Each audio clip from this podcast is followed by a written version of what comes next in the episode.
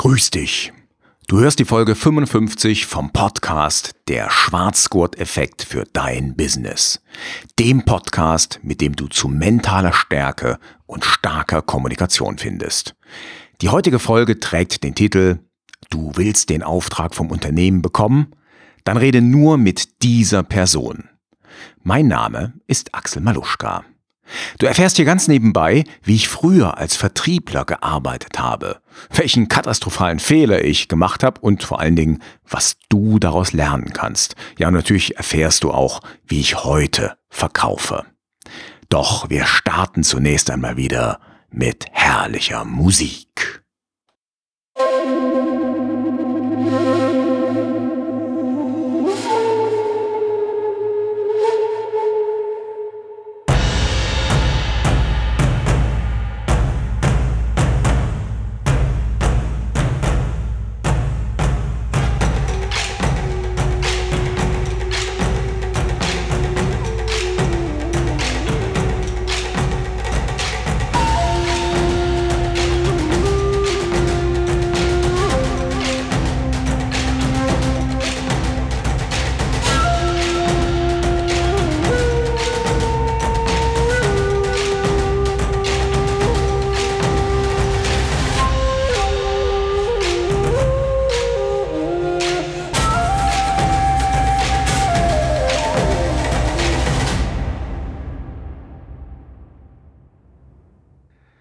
Vielleicht hast du dich gerade gefragt, hm, ist diese Folge wirklich was für mich? Muss ich denn verkaufen? Werde ich verkaufen? Und da möchte ich dir einfach mal eine Antwort geben. Letztendlich verkaufen wir alle permanent. Ja, wir verkaufen uns beim ersten Date und auch beim zweiten, vielleicht beim dritten Date. Wir verkaufen uns, wenn wir angestellt sind, gegenüber dem Chef und auch gegenüber den Kollegen. Und natürlich, wenn du Unternehmer bist, wenn du selbstständig, solo selbstständig, Freelancer bist, dann musst du verkaufen können. Ich will dir heute drei Stories aus meinem Berufsleben erzählen. Und da möchte ich eine kleine Regel ableiten, die letztendlich die Frage beantwortet, ja, an wen verkaufe ich denn nun, wenn ich einen Auftrag von einem Unternehmen bekommen will? Ja, und die Antwort auf diese Frage, die ist natürlich vor allen Dingen für dich als Solo-Unternehmer, Solo-Selbstständigen, als Freelancer interessant. Ich beginne mal mit einer Story aus meinem Berufsleben, die hat sich Anfang 2012 zugetragen. Ich habe damals ja für eine Firma begonnen, äh, den Vertrieb aufzubauen, so möchte ich es mal formulieren. Ich war mit dem Geschäftsführer ins Gespräch gekommen, es ist ein Systemhaus gewesen, also die machen so Systemlösungen, IT-Systemlösungen, auch Webdesign, aber hauptsächlich haben die das gemacht oder machen es auch heute noch, was halt unter der Motorhaube einer Website so passiert. Und äh, den Geschäftsführer habe ich kennengelernt, wir waren Bierchen trinken und ich habe mal gefragt, sag mal, wie verkaufen ihr eigentlich? Und er sagte so, hm, ja, das ist eigentlich gerade ein Wunderpunkt bei uns. Wir haben gar keinen so richtigen, ich sag mal, strukturierten oder professionell aufgezogenen Vertrieb. Ich sage, ja, aber wie kommt ihr dann an Aufträge? Naja, irgendwie hat sich das immer so ergeben. Also der eine Kunde hat uns weiterempfohlen und so weiter und so fort. Aber wir denken schon mal drüber nach, da eventuell was aufzubauen.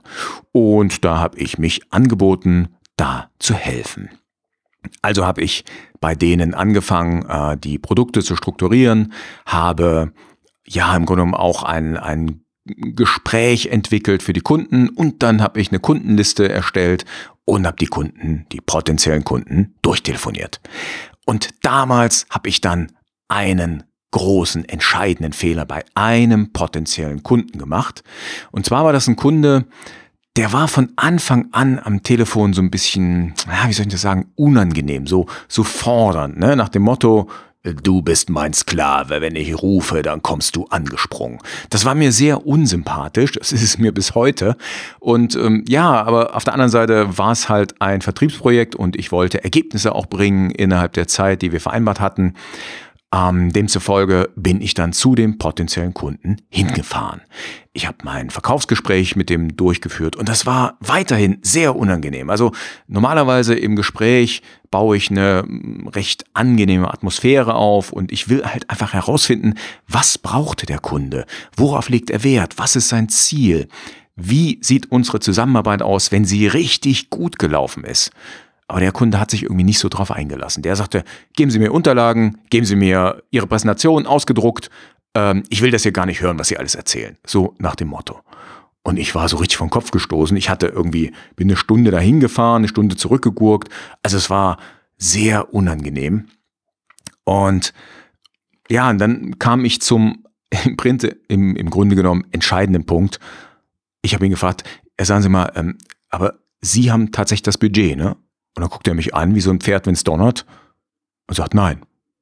Ich sage, hm, okay, da hatte ich sie am Telefon etwas anders verstanden. Es kann auch sein, dass ich da nicht konkret nachgefragt hatte. Wer hat denn das Budget bei Ihnen? Ja, das ist hier die Geschäftsführung. Und dann habe ich gefragt, okay, hm, darf ich denn mit der Geschäftsführung mal sprechen? Nein, nein, nein, das geht nicht. Ich sage, okay, warum geht das nicht? Ja, wir haben hier intern den Ablauf so, dass ich alle Angebote sichte und dann lege ich die Angebote der Geschäftsführung vor. Ja, und damit wusste ich, das war's. Das wird wohl keinen Auftrag geben. Der Punkt ist ganz einfach.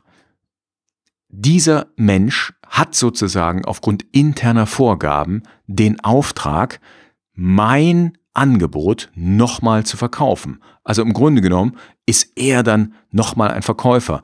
Und so wie der aufgetreten ist, war das kein Verkäufer. Ja, das heißt im Endeffekt, ich weiß nicht, wie da die Entscheidungsprozesse abgelaufen sind, aber ich wusste, ich bin raus. Und genauso war es dann auch. Das ganze Ding hat keinen Auftrag gegeben. Story Nummer zwei hat sich, äh, es waren, muss ich mir kurz überlegen, sechs Jahre später, glaube ich, 2018 hat sich das zugetragen. Da war ich mit einem Unternehmen ins Gespräch gekommen, die hatten interne Kommunikationsprobleme, so nenne ich es mal. Ja, also das heißt, die Führungskräfte konnten nicht so richtig mit den Mitarbeitern und die Mitarbeiter konnten nicht so richtig mit den Führungskräften und einer hat über den anderen gelästert und der Flurfunk ist nach oben gegangen. Also all die typischen Anzeichen dafür, dass es echt nicht gut läuft. Und da wollte der Verantwortliche dann von mir auch ein Angebot haben über einen Kommunikationsworkshop mit dem Schwerpunkt Konflikte. Also wie können die Mitarbeiter ihre Konflikte offen ansprechen, wie können die Führungskräfte das Ganze steuern, wie können sie eingreifen, wie können sie vermitteln vor allen Dingen, was kann man tun bei Konflikten zwischen Führungskraft und Mitarbeiter. Und ja, ich hatte da richtig Bock drauf. Ich habe das ja auch schon mehrfach gemacht, habe ja mein eigenes Konzept zu diesem Thema mitgebracht. Das heißt, da gibt's auch immer so ein kleines bisschen Karate in meinen Workshops.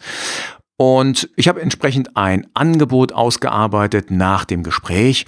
Im Gespräch hatte ich natürlich geklärt, welchen Bedarf hat die Firma, welche Ziele haben sie. Also das, was ich gerade eben zu dem Kunden von 2012 auch schon erzählt habe, nur eben, dass es diesmal um das Thema Kommunikation, also um mein Thema ging. Und dann habe ich einen entscheidenden Fehler gemacht. Ich habe im Gespräch nicht gefragt, wer denn entscheidet über mein Angebot. Ja, ich habe also ein echt tolles Angebot abgeschickt, was genau auf das Gespräch zugeschnitten war. Ich kann dir heute auch nicht sagen, warum ich äh, diese extrem wichtige Frage vergessen hatte. Ich weiß es nicht. Also irgendwie, vielleicht sind das auch so unbewusste Geschichten, die dann ablaufen. Vielleicht wollte ich eigentlich gar nicht mit der Firma zusammenarbeiten und habe dann einfach nicht nachgefragt, habe mich also selbst boykottiert. Ich kann es dir heute ehrlich gesagt nicht sagen. Ich habe also das Angebot per Mail weggeschickt und dann kam die Antwort, ja, ich lege dieses Angebot und jetzt weiß ich nicht mehr, genau, wem er das vorlegen wollte, ob das die Geschäftsführerin war oder die Personalverantwortliche, ich kann es gar nicht mehr genau sagen. Ich glaube, ich habe das auch so ein bisschen verdrängt. Also, er hat das dem der Entscheiderin das Angebot vorgelegt und in dem Moment wusste ich, ich bin raus.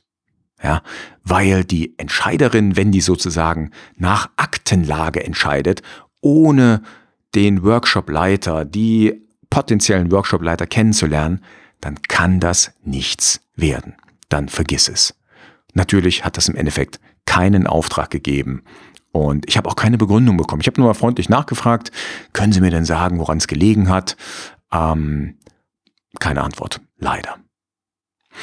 Ja, du hast vielleicht das Muster jetzt schon erkannt. Das, was ich dir heute mit auf den Weg geben will. Wenn du verkaufst, rede bitte immer mit dem Entscheider. Oder natürlich, wie in dem zweiten von mir beschriebenen Fall, mit der Entscheiderin. Also sprich mit dem Menschen, der oder die das, nee, da sagt man der, ne? Ich glaube, das mit dem Gendern, das ist irgendwie äh, etwas anstrengend für mich, muss ich sagen, aber ich werde es trotzdem weitermachen. Also sprich mit dem Menschen, der das Budget hat, ja, der darüber entscheidet. Und ich gebe dir dann abschließend noch ein paar Tipps zu dieser Regel. Vorher will ich dir aber noch eine weitere Geschichte, ich hatte dir drei Geschichten versprochen, ich will dir eine weitere Geschichte erzählen.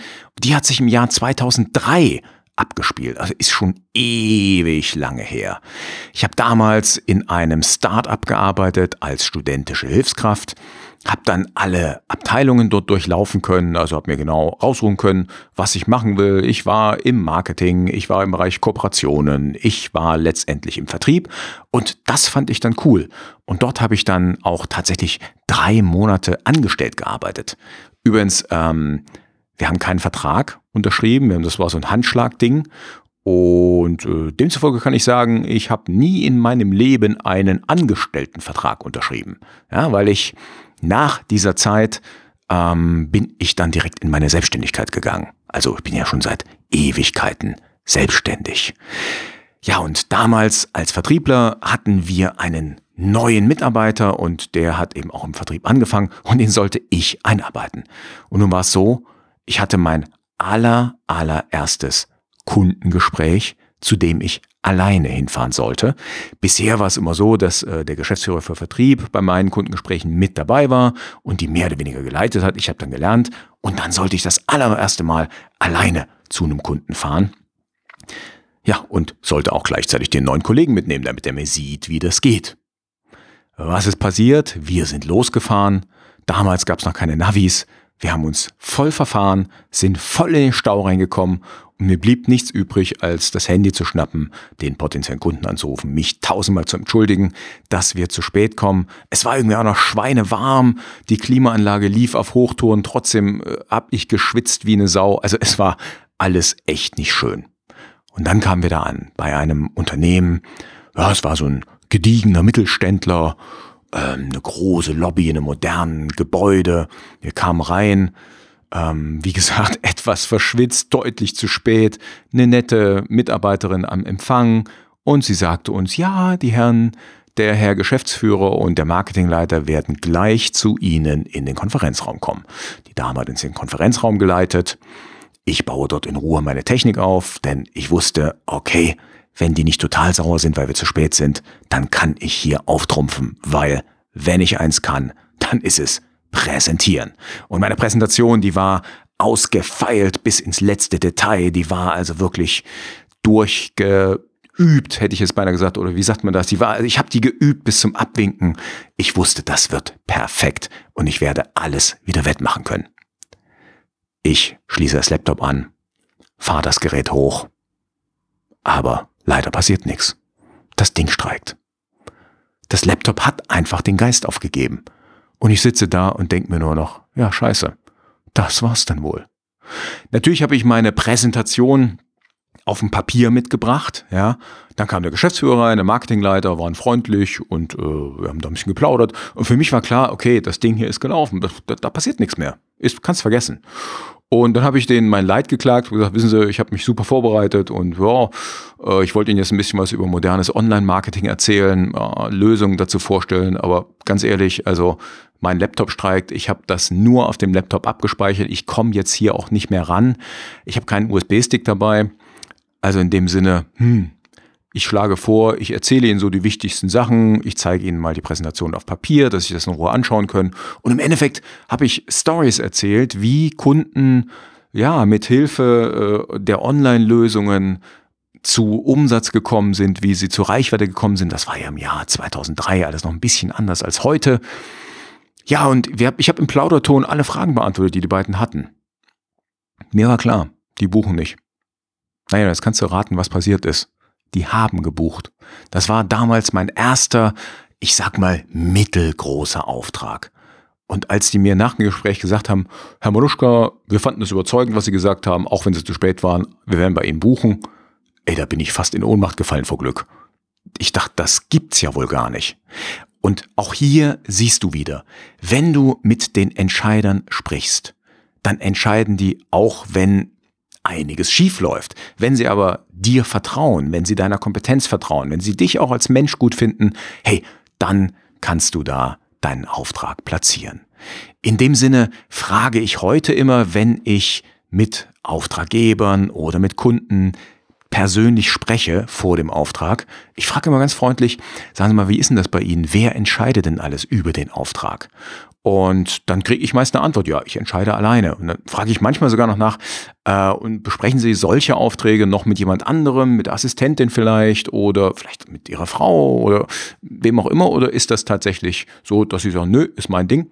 Und manchmal grinsen die dann, die Leute, und sagen, ja, manchmal bespreche ich das noch mit meiner Frau, manchmal mit meiner Assistenz, mit meinem Assistenten. Also du kriegst ganz unterschiedliche Antworten, wenn du nachfragst. Natürlich bei, bei Mini-Aufträgen, wo es jetzt nicht um die riesigen Budgets geht, hey, da brauchst du natürlich nicht ähm, großartig nachfragen. Aber es schadet halt auch nichts.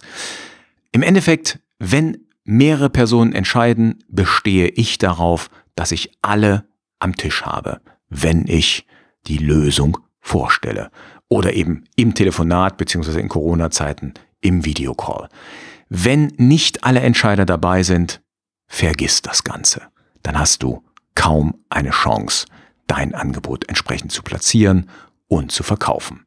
Also, sprich mit den Entscheidern und mit niemand anderem.